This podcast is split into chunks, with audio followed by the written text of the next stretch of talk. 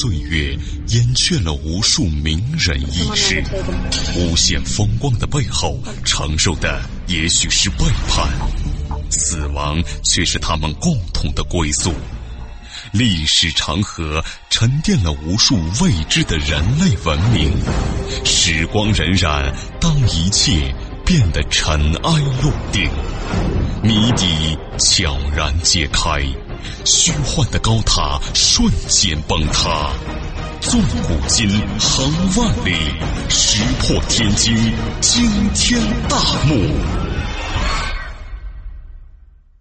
各位听友，大家好，我是卧龙先生。那么，前皇后贾南风自公元二百九十一年一手开创十六年的八王之乱。八王啊，就是历史上咱们知道的汝南王司马亮。楚王司马伟、赵王司马伦、齐王司马同，还有长沙王、成都王、河间王、东海王等等，这八个王子造就的这一场乱局，进行到了公元三百年的时候，正是又一个高潮的前奏。在这个所有人都身不由己的权力漩涡之中，杨宪荣几次面临生死考验，先后四次被废，又四次复立。那么在这儿呢，有一个小插曲。据说呀，杨宪荣在被选定为皇后之时，尚未知道消息的他，忽然发现自己的衣襟中啊，隐隐有火光闪耀，还被认为呢这是立后的吉兆。那么至于做司马衷的皇后是不是吉利的，那杨宪荣自己不知道了。可以说呀，那只有天知道。事实胜于雄辩。咱们呢，再往下说。杨宪荣在公元三百年十月中旬甲子日被立为皇后，仅仅过了两个月左右，他的外祖叔孙秀就撺掇赵王司马伦篡帝位。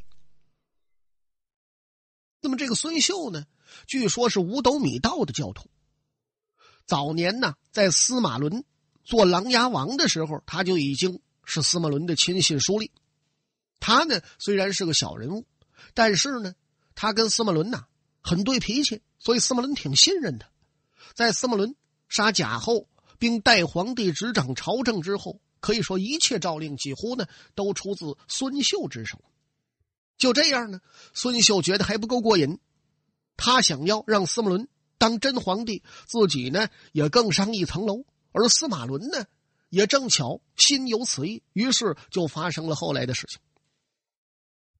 有一天呢，孙秀让手下赵凤假装的被晋宣帝司马懿的神灵上身，要求呢司马伦入宫继位，并且说呀，司马懿的魂魄在北邙山与神仙同游，庇佑司马伦。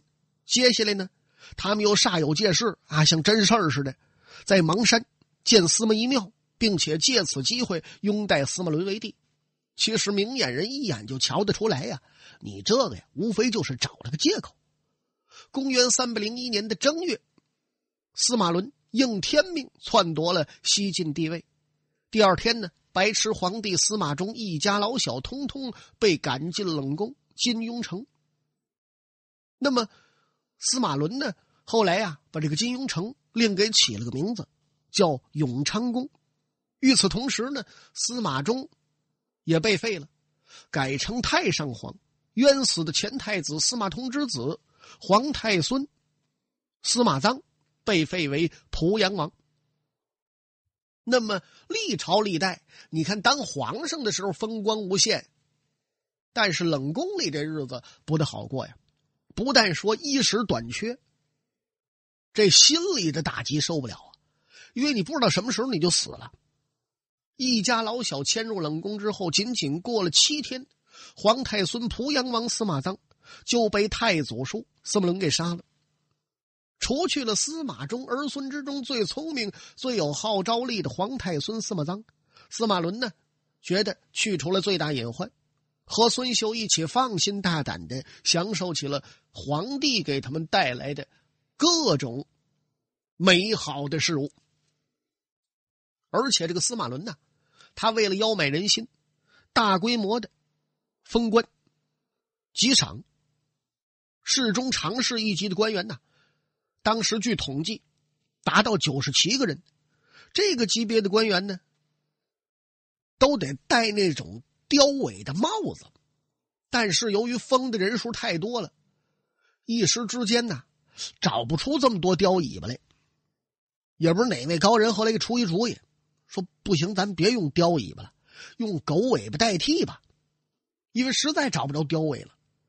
所以每当上朝的时候，朝臣聚齐，放眼一看，呵，狗尾雕尾一边一半所以呢，洛阳城中百姓就乐了，说“雕不足，狗尾续”，要不然说有个成语“狗尾续貂”呢？哎，就这么来的。而这个孙秀，他撺掇司马伦当皇帝，他自己有不可告人的目的啊，他想获得更大的权利。呵，这小子成行无忌，不可一世。他看上了洛阳首富石宠的妾。当时呢，号称天下第一美人的绿珠，是强行向石崇索要，说你这小妾不错，咱们俩商量商量，你给我呀。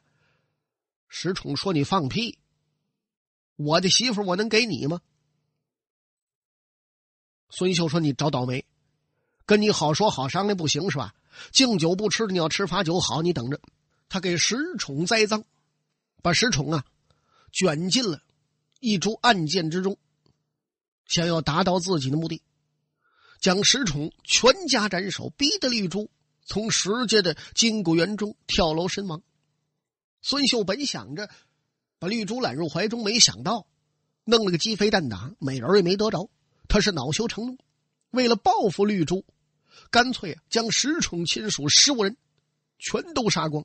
同时呢，被牵连杀害的还有欧阳剑、潘岳。潘岳是谁呀？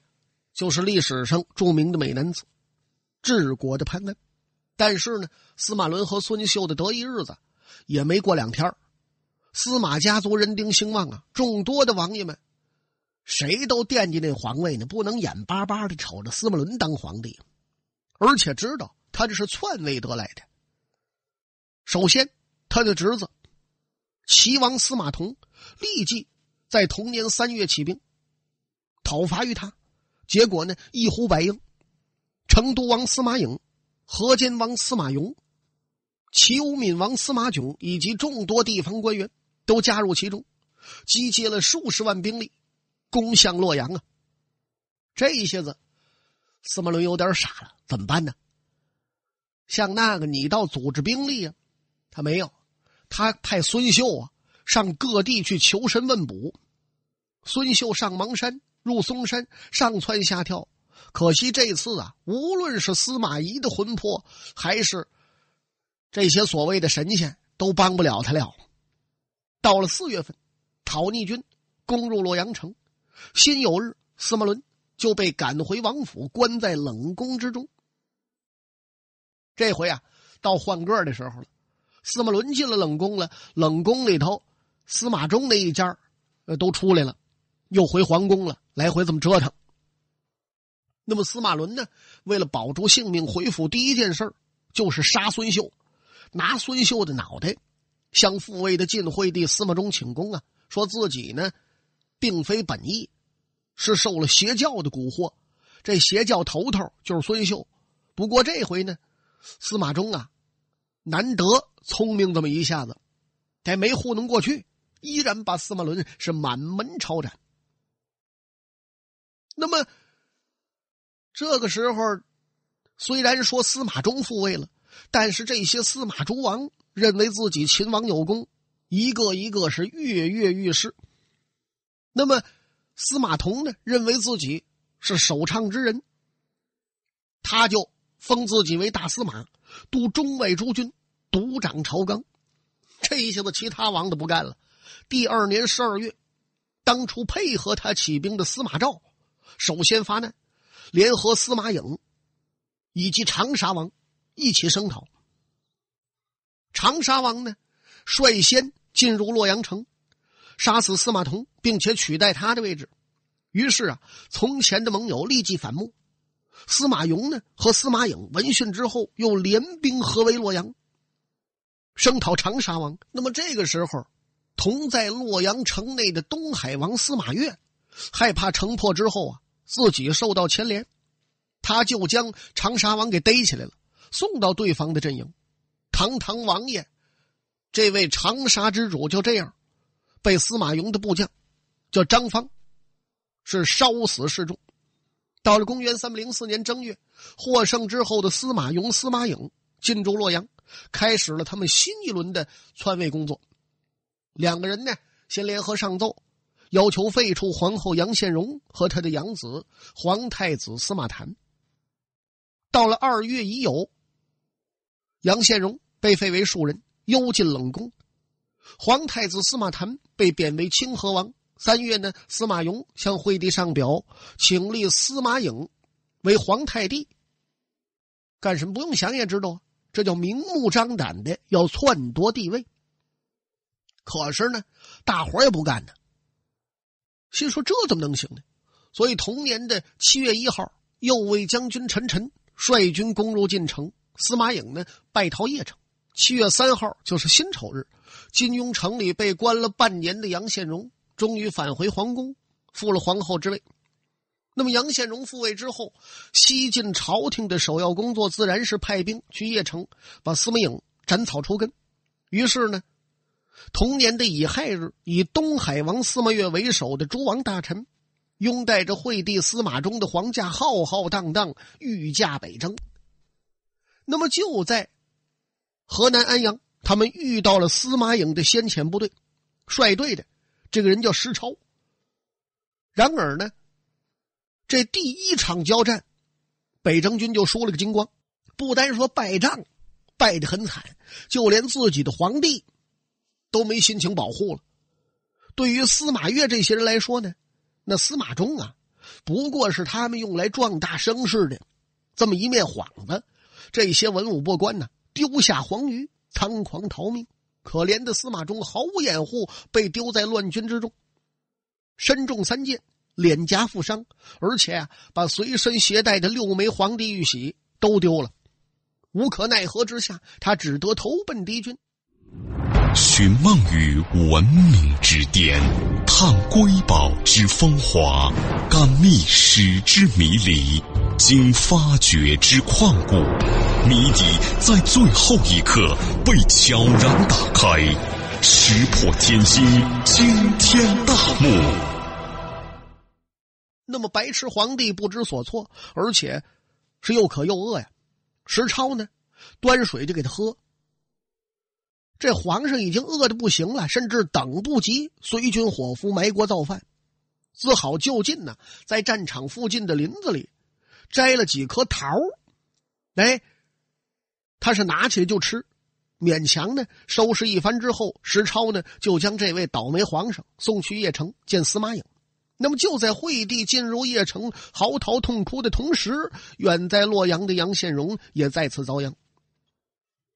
司马雍的部将张方，哎，就是烧长沙王那位，在司马越邺城大败的同时，率军攻入了洛阳城，把持了朝政。第一件事呢，就是把主子从前想办的事重新办好，再次的废皇太子，并且废皇后杨宪荣为庶人。时隔不久，司马颖又打输了，司马衷呢，身不由己的又从邺城回到洛阳，来回反就这么叨叨啊。那么这个时候的洛阳城里呢，已经成了张方的地盘了。但是呢，他不是政治家，只是一员武将，蛮横凶残。他在洛阳城把持朝政，无所不为，惹得朝臣呐，也是意见四起。最后是奋起反抗。他眼瞧事情不妙，就带兵闯入了皇宫，把惠帝司马衷绑了票了，从洛阳啊给绑到长安去了。司马衷是让人绑走了。洛阳城里留守的群臣自发组成了一个小朝廷，但是他们毕竟是臣子，总不好自己公然的发号施令。就在这种情形之下，不知道哪位高人又想到了金庸城冷宫之中的废后杨宪荣。永兴元年，就是公元三百零四年，这一年十一月七号，留守小朝廷宣布恢复杨宪荣的皇后名分，把他当成了。小朝廷的一个活牌位，这就是杨宪荣的第二次废立。然而，第二次复立杨宪荣的留守朝廷只复立了他，而没有复立皇太子司马谈。就在复立杨宪荣第二个月，还借他的名义颁布了诏书，立豫章王司马志为皇太帝。那么这个司马志呢，是晋武帝司马炎的庶子。这个聪明劲儿啊，那当然比司马衷强多了。如果他能够顺利的继位，并且执掌朝纲，也许呢，西晋王朝啊能够延长一些寿命。问题是啊，他本身也只不过是诸王大臣力量均衡的结果。没有阻止下属的实力，更何况司马家族的成员们现在已经杀红了眼了，根本停不下来。到了永兴二年，就是公元三百零五年，张方得知杨宪荣复立为皇后，他在长安挟持司马衷，于该年四月丙子日再次颁诏，废杨宪荣为庶人。同年十一月。身在洛阳的历节将军周全假称自己接到了司马衷密诏，升自己做了平西将军，同时呢复立杨宪荣为皇后。这就是杨宪荣第三次废立，却已是他第四次走出冷宫进雍城。周全呢，咱们说也只不过是个将领，与皇族呢没有血缘关系。他这么做，有人说这胆子可太大了。所以很快就引起了周围人的不满。洛阳令叫何乔，首先发难，结果呢，周全一败涂地，被何乔杀死。而刚刚被释放出来的皇后杨宪荣，又一次莫名其妙的被关进了金庸城。她名为皇后，但是呢，实则身不由己。一个区区的洛阳令都敢下废侯令，把他呼来喝去的。但是呢，承蒙张方的绑票行径，这个时候啊，西晋王朝已经算是迁都长安了。当初呢，张方抓走司马衷的时候，司马衷呢虽然白痴，也知道啊，这个人不是善类，所以在皇宫之中到处躲藏。可惜最后呢，还是被张方从御花园那竹林子里头给提了出来了。之后呢，张方派手下士兵在后宫之中搜寻财物。美其名曰呢，是迁往新都，而实际上呢，是将曹魏以来数十年的积蓄，全部的劫掠一空。那么来到长安，司马雍以惠帝的名义任命自己做了太宰。他认为杨宪荣家世高贵，身份特殊，留着呢是自己的隐患，仅是废掉啊，还不够让自己放心。怎么办呢？得宰了才行呢。于是永兴三年初。司马雍在长安假颁诏书，污蔑杨宪荣有谋逆之罪，命令洛阳的官员立即将其杀死。那么这道命令传到洛阳，引起了大多数洛阳官员百姓的反感。因为什么呀？他们都很清楚，杨宪荣那身不由己，就是一个柔弱女子，她有什么罪过呀？所以啊，司马雍的命令没有人执行，他又连发几道命令。大伙儿还是没动静，那么他催逼时间太紧。这时候，司隶校尉刘吞和尚书仆役荀藩以及河南尹周富池联合冒死上奏，说大使足智，赫然直要，当指金庸内外震动，未非圣意。杨树人门户残破，废放空宫之内，门禁峻密。若绝天地，无缘与奸人构乱，众无至于皆谓不然。今杀一哭穷之人，而令天下伤残，观察众心，实以深忧啊！就说不能杀他。那么派来的使者呢，手里拿着毒药，他有使命在身呢。说你不杀不行，我得进入金庸城，干嘛呀？他要毒死杨宪荣。这一下子。朝臣百官，包括黎民百姓，都震惊无比。杨宪荣家人离散，自己被废在冷宫里头，而且有好些人看守。天也见不着，地也瞅不见，他怎么可能和奸人作乱，有谋逆之罪呢？对于这样的罪名啊，洛阳城内无论说是长个脑袋能琢磨明白的，还是稀里糊涂大晕头，都认为不可能啊。那么，如果一定要杀死这个走投无路的可怜女子，势必会引起天下之人的悲痛怨恨。意思说呢，请朝廷收回成命，这道奏章使得司马雍大怒。他虽然不敢再向杨宪荣下杀手，但是呢，却迁怒上奏之人，最后呢，把刘屯这些人要治罪。刘屯一看我跑吧，当时就跑到了青州，仅就试图杀死废后一事，足见司马雍的其他所作所为。因此呢，司马氏诸王又再次推举司马越为盟主，讨伐司马雍。永兴三年，就是公元三百零六年，这年五月，司马越攻陷长安。